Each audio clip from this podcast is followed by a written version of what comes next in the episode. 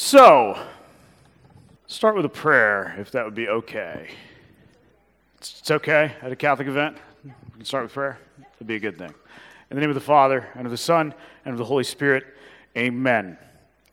Heavenly Father, we thank you for the gift of Hudson as he reminds us that our true identity and our true selves is something you have had in store for us as your sons and daughters. Now we ask you to help us to truly look forward to the peace that passes all understanding and the blessedness of the future that surpasses everything we can even imagine. We ask you to be with us as we contemplate what you ultimately have in store for every single one of us. And in the name of your Son, Jesus, we pray. Amen. In the name of the Father, and of the Son, and of the Holy Spirit, amen. So, what is heaven like? How many of you have ever wondered this question, maybe to yourself or out loud? How many of you have ever watched a movie that kind of shows what heaven is like, and that might, oh, I don't know, cloud your understanding of what heaven would be like? All right? So, do me a favor. Do me a favor. I want you to talk to the people around you for just a, a minute or two. And I want you to come up with what you think, based on movies or based on your understanding or based on other people's understanding, but also based on what you think heaven is going to be like.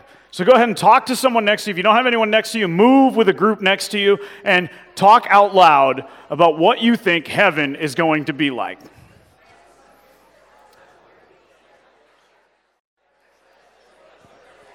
Okay, let's bring it on in. Now, here's what, when I talk about this topic, here's what I usually get from the crowds. Here's where our imagination has taken us, and here's where maybe even Hollywood or little books or cute little paintings of angels have told us what heaven is going to be like. Wow. That's a, that's a great imagination there. So, so it doesn't suck. Oh, yeah, man, that's really exciting. I'm glad God has that in store for us. But also, that's sometimes the way we're taught, right? We're sometimes taught, hey, no, you got to be good. The devil's watching, God's watching. You got to be good, otherwise, you go to hell. So we sit here and talk about, we know how bad hell is, but then we don't really contemplate on what heaven ultimately is really like. And when we do contemplate on it, it sounds about as fun as a nap. Who said peaceful? Which one of you said peaceful? Come on. Who said peaceful? We got some peaceful. We have two. Okay. All right. See, people are trying not to be embarrassed. We'll just do this. We'll do a general head nod from now on so I don't have to call you out. All right. So, did you hear peaceful in your group at all? Did the word peace come? Okay. All right. All right. Peaceful. You know what else is peaceful? Sleeping.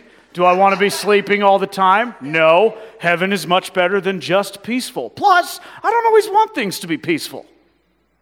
I've got tickets to see Metallica with the San Francisco Symphony in, uh, in a month, and uh, that is going to not be a peaceful night, and I'm cool with it. I don't want peace that evening. All right?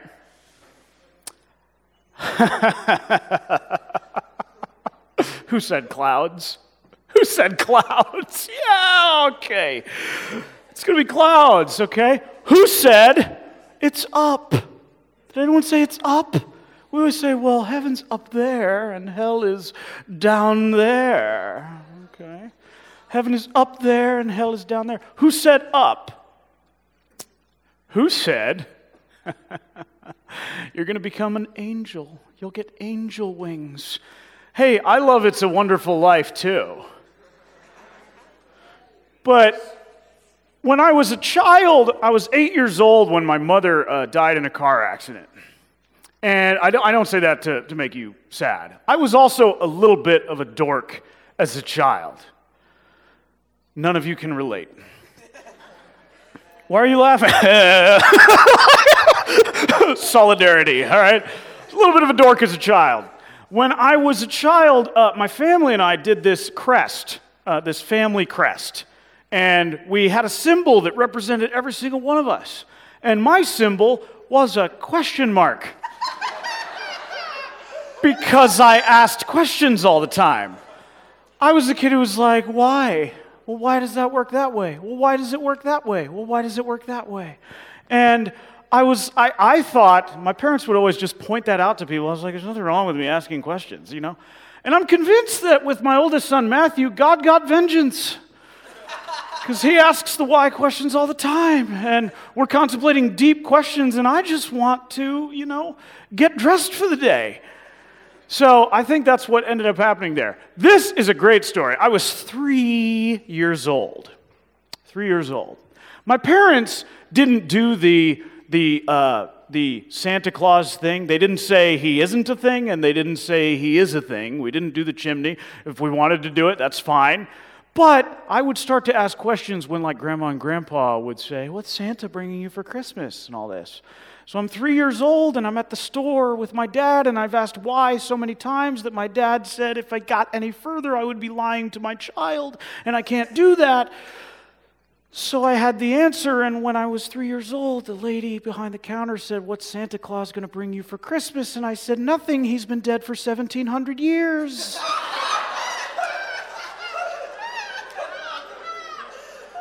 And she looked at my dad like he needed to be hauled off by the authorities and put in jail for child neglect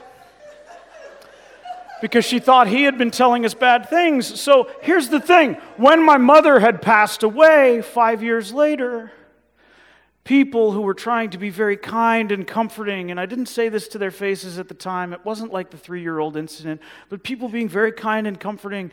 If you've been to a funeral, people usually greet the family afterwards, especially if the person was Irish. Every single person, it's a, respons- it's a responsibility of every single person there to greet every member of the family and to say they are sorry for their troubles. And so the wake takes the longest time because every person in the church, no matter who they are, comes and meets the family. You can't leave until you've done that.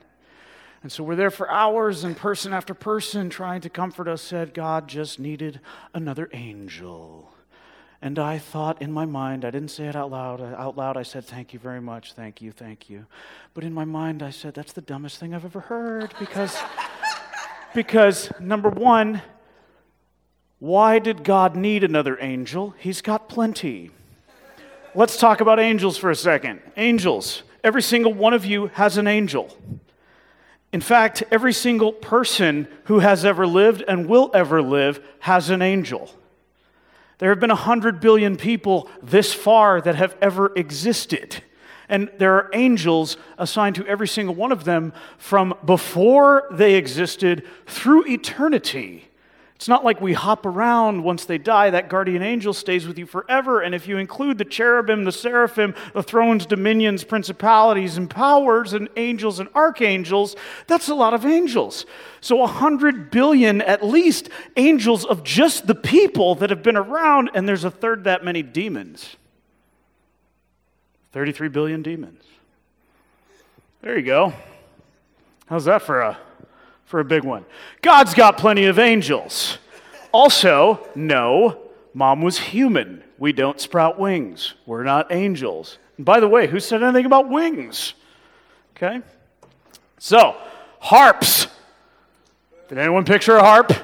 Anyone picture a harp? Yeah, we always we always picture heaven with big harps. Now you're saying boo. Scripture says there will be harps in heaven. Oh, yeah. Oh, man. Now they're just like, oh, well, um, mm. okay.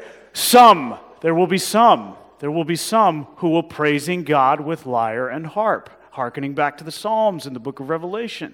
So, some will be praising God with lyre and harp. But it's not going to be this thing where you get to heaven, you get your angel wings, and then you get a harp. By the way, has anyone in here play the harp? You ever seen a harp? Can you imagine lugging one of those things around for eternity and calling it paradise? Mmm, this is great. Mmm. Angels. You're not going to be angels. Who said happiness? Anybody say happiness? There's going to be happiness, okay? Now, which one of you, Scott Hahn reading Overachievers, said this? It's going to be like Mass all the time. Oh, Oh, you guys are so good. You guys are so good. Please don't tell that to my four year old ever. Because if you tell that to my four year old, hey, heaven is going to be like we're at Mass all the time. Okay. You mean that thing that I make noises at and tell myself I don't ever want to be sometimes? Because some of us here, do we, I mean, none of us in here, because we're good Catholic kids, but do some people ever get, I don't know, um, b- b- bored at Mass? Uh, or, or, or have, have, who here has had the feeling of being bored or distracted at Mass before? Okay, about 20 of you. Don't lie. The rest of you are liars. That's okay.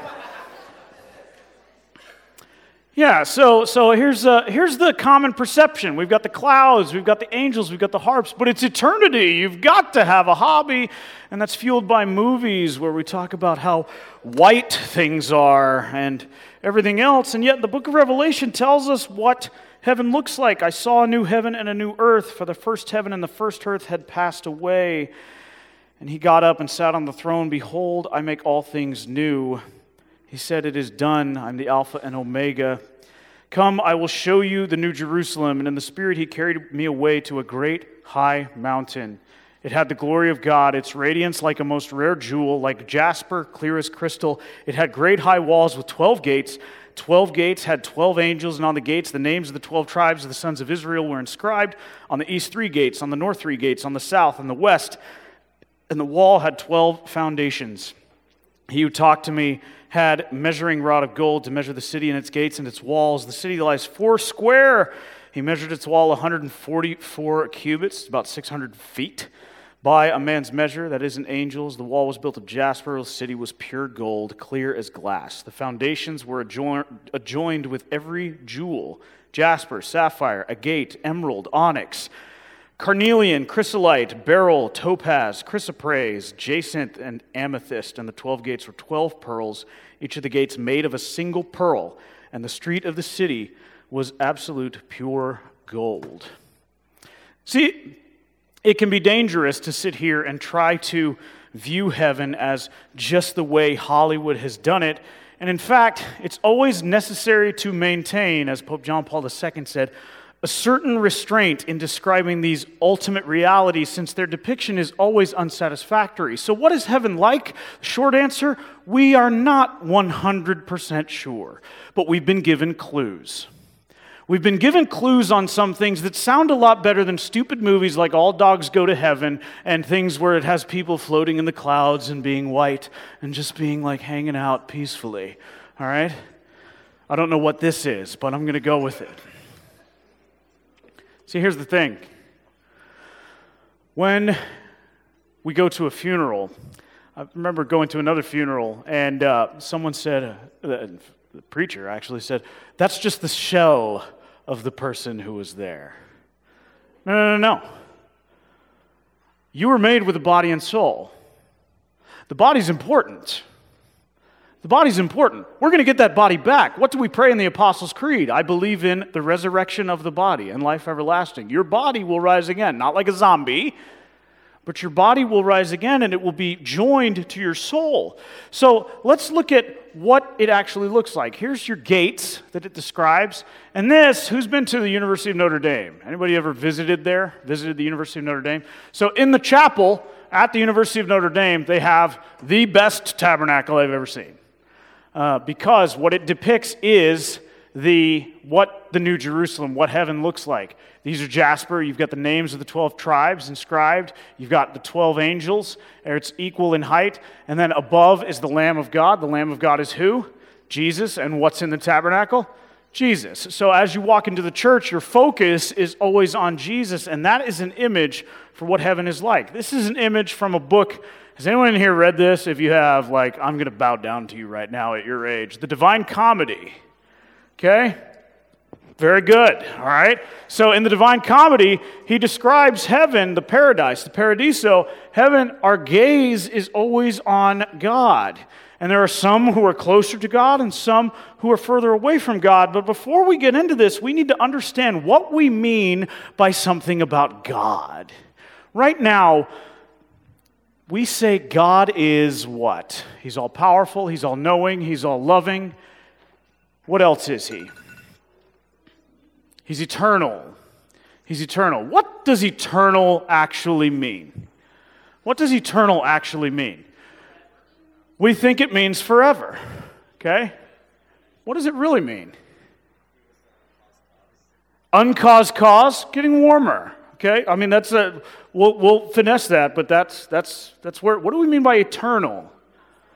Outside of time, not not limited by space or time. So, think of the timeline of, of a life. Okay, Anthony Keiser, born September 23rd, 1985. 33 years later, Anthony Keiser talking at the Midwest Catholic Family Conference to a bunch of high school students eating ketchup chips with Hudson. Anthony dies, probably from a heart attack. Uh, Anthony's kids grow up. And then eternity, we think of it as an arrow that goes on forever. It goes way back there to the beginning of time, and it goes way on forever. That's not what we mean by eternity. See, for God, there is no timeline. God just is. So let's look at our timeline again. Creation, Anthony Keiser, born, and uh, Anthony Keiser dies, and Anthony Keiser's kids grow up, and the parousia, when everything, everything all comes to a close. Okay? God is present. There is no past or present with God. God is. So when people say, well, can God predict the future? My answer to that is no, because there's nothing for him to predict. God is. All right? So God is.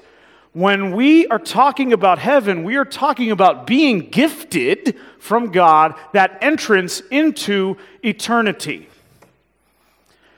And eternity, even with eternity, what we're taught is what happens when we die. What is death? What is the Christian answer for what death is? When the soul leaves the body okay? When the soul leaves the body. So the soul's going to leave the body, but eventually, at the parousia, at the end of time, our body is going to be rejoined with our souls. What do we mean by that? What do we mean by that? Well, a lot of people have theorized over the years. My favorite is St. Augustine. Have any of you read The City of God? The whole thing? Okay, I was going to say. I know, I've never met another person who's actually read all of City of God ever. Uh, I know people who've skimmed it. I know people who like claim to have read it, but they'll skip eventually. You've read all of City of God? Okay, all right. Well, your dad's an overachiever. Uh, no, I'm kidding. So, in the City of God, he theorizes what happens to the body as it dies. So, what is a glorified body? Well, it's a body that's perfect. Well, what's perfect? A perfect body is when you're at your perfect age and your perfect strength and the perfect strength and perfect age and the perfect shape of a human being clearly is when they reach the age of 33. Well, I'm 33 now. what?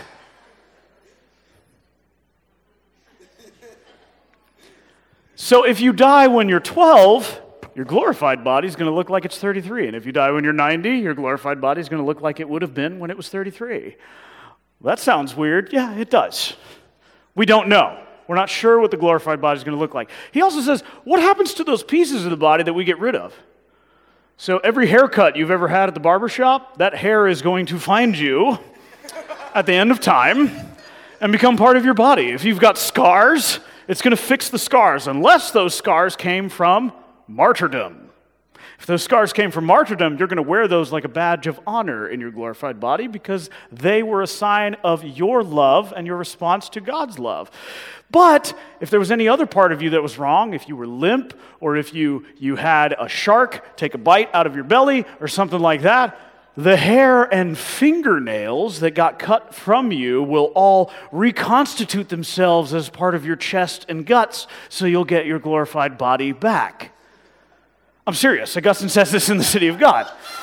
So, so you guys are looking at me like he's disgusting. Augustine said it. Come on, he was a saint. All right.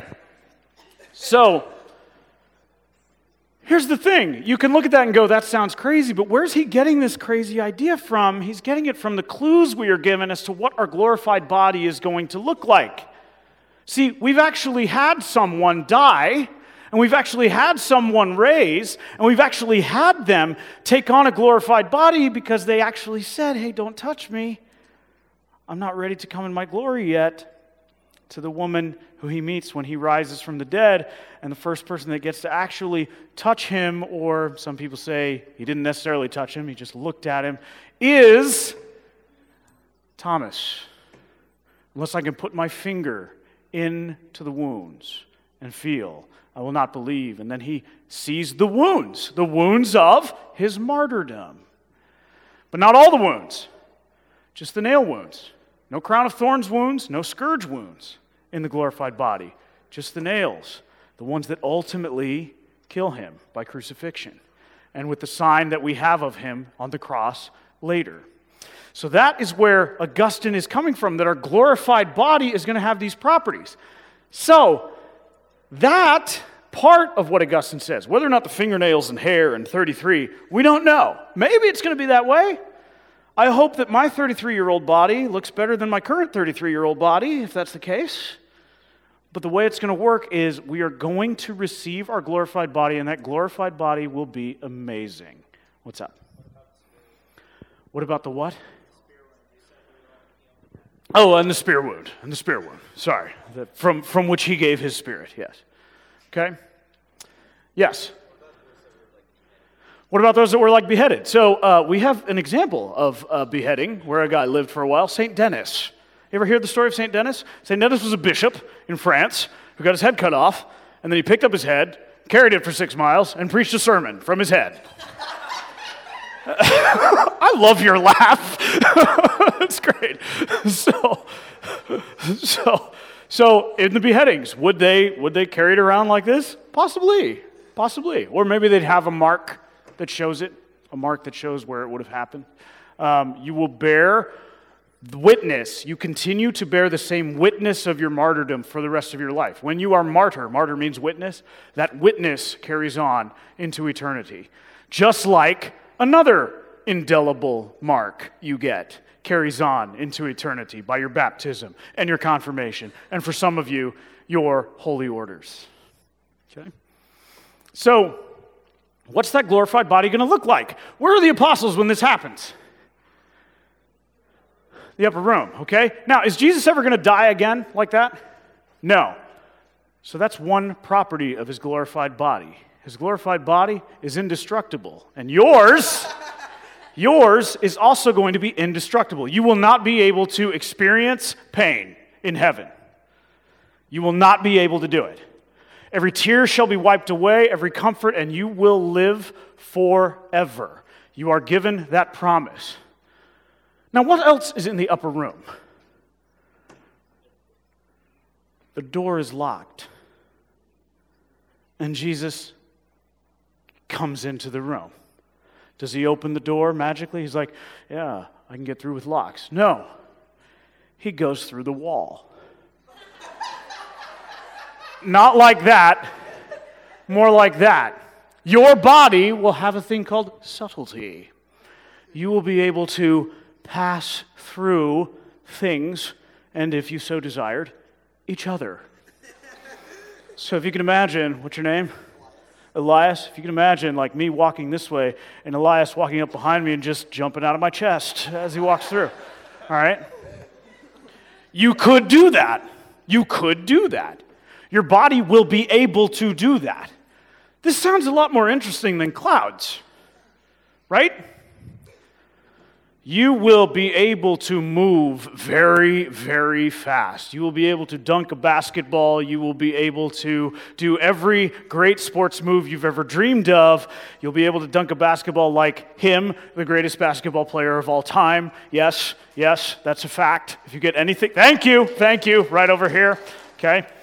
Uh, LeBron versation over. Uh, let's just let's just call that. You will be able to move light years quickly. You will be able to move very, very fast all over every part of the new heaven and the new earth. You can even move closer, although your place in heaven will be based on your holiness on earth. Some people are bothered by that.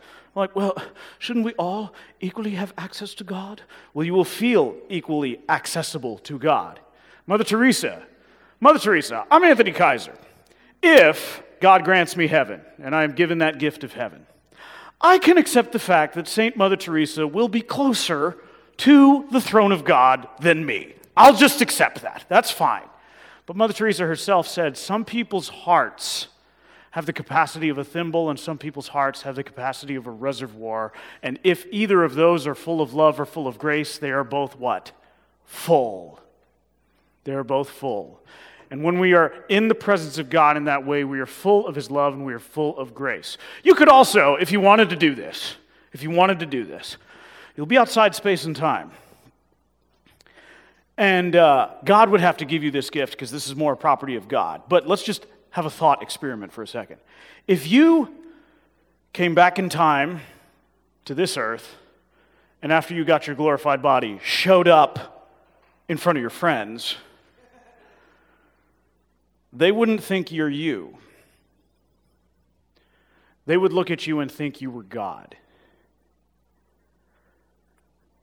John's letters, he says, We shall become like him, for we shall see him as he is. You will be just like the glorified body of Jesus. You will be like that Eucharist, body, blood, soul, and divinity. You will glow, literally, like light.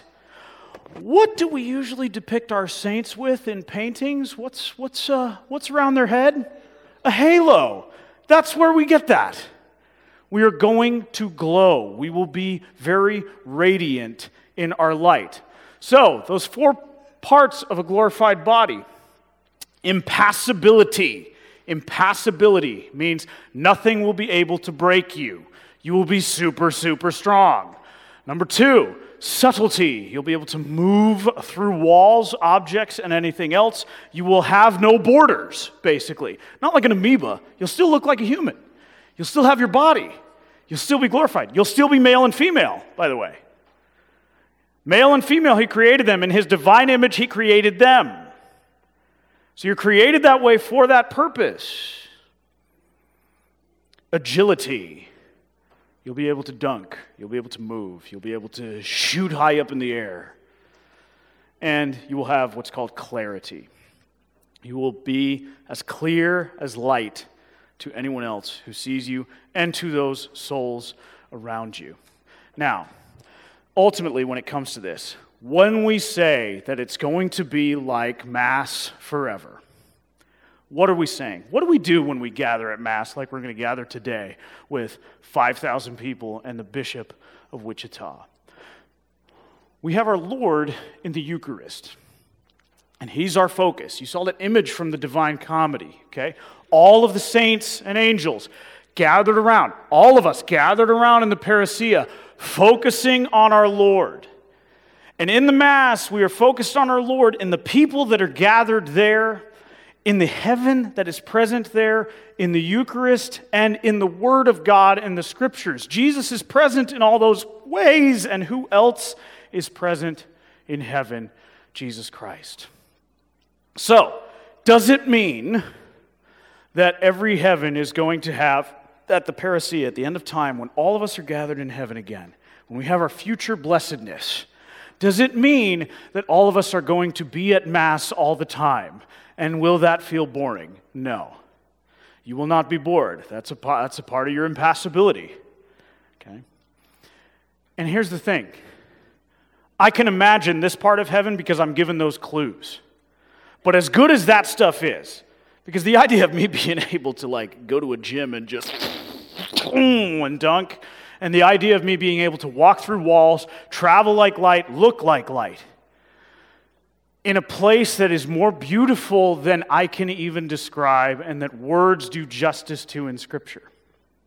Then everything that we can imagine becomes just that much greater because it surpasses all of our understanding. And yet, we're also told all of creation will be renewed. All of creation. So the new heaven and the new earth is going to look a little bit like this one without any of the suffering, without any of the failure. So I always get this question when I start to talk about heaven. What do we think? No? Anybody say yes? Okay. So saints are saints have different opinions on this. Bonaventure says yes. Thomas Aquinas says no. Bonaventure's a Franciscan. He's going to say yes. Thomas Aquinas says no. He's a Dominican. They don't have feelings. No, I'm kidding. Here's the thing though. Let's just let's just let me just ask this question first. Because this question usually means that or that. But how far are we willing to take this?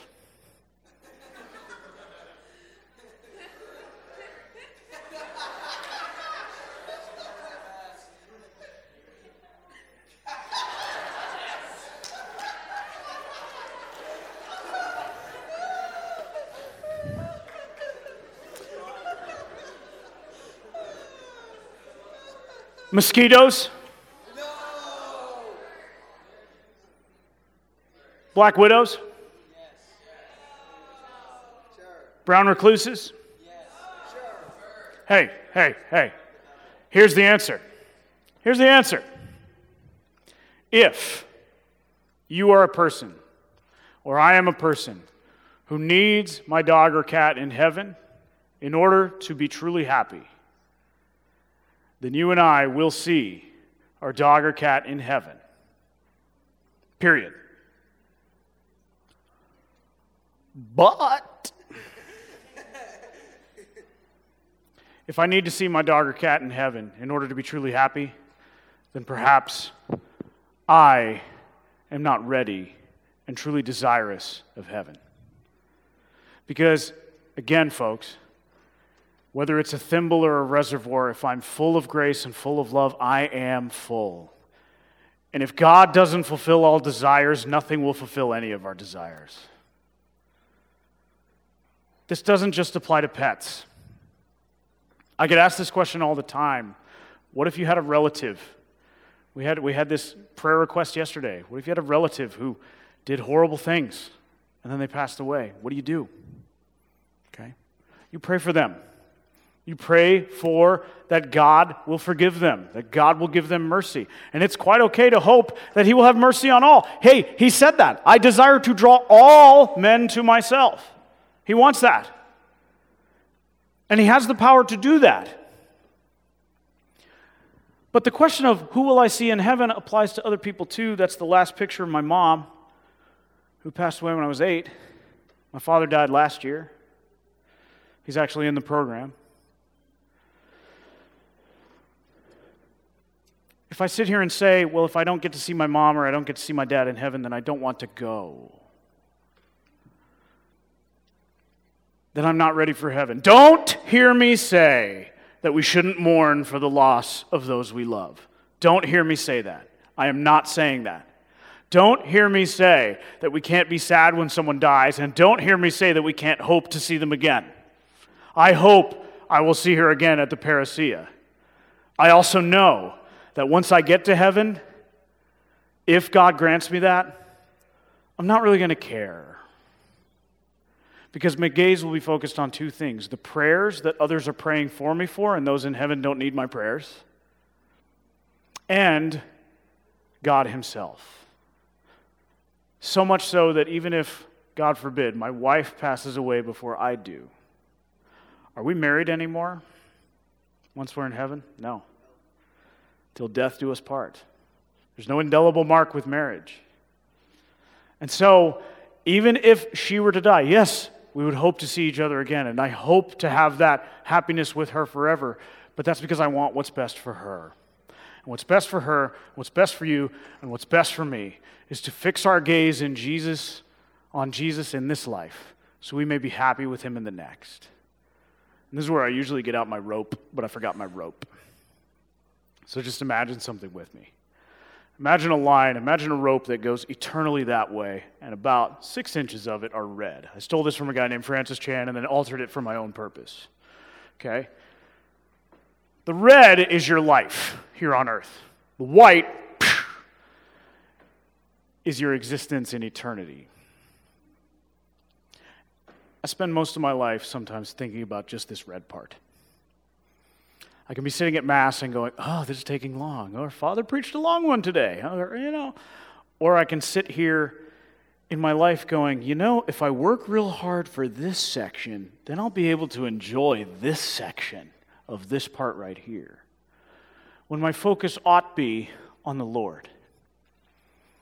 And so when people say, well, Mass is a really long time, okay, the church expects us to be at Mass for five holy days of obligation in this country, even though there's 10, but we're pansies. Sorry, just kidding. Five holy days of obligation and 52 Sundays a year. How long is your uh, typical Mass? An hour. Okay, so 57 days. We're expected to be at Mass out of 365. How many, how many uh, hours in a day? 24 hours in a day, 365 days a year. So, how many hours in a year? 8,760. Very good. And we're expected to be at Mass for 57 of them, which is a little over 1%, one half, excuse me, of 1% of my time. And I found myself once saying, I don't have time to go to Mass. I don't have time to be in the Lord's presence right now. That was a dumb thing for me to say then. Because if I don't have time for that to think about in this life, that little, a little over one half of 1% in this life, how can I possibly say I want to spend 100% of my time gazing upon Him in the next? We're about to spend 90 minutes in prayer, in the rosary, and at Mass. And when we go, think about this.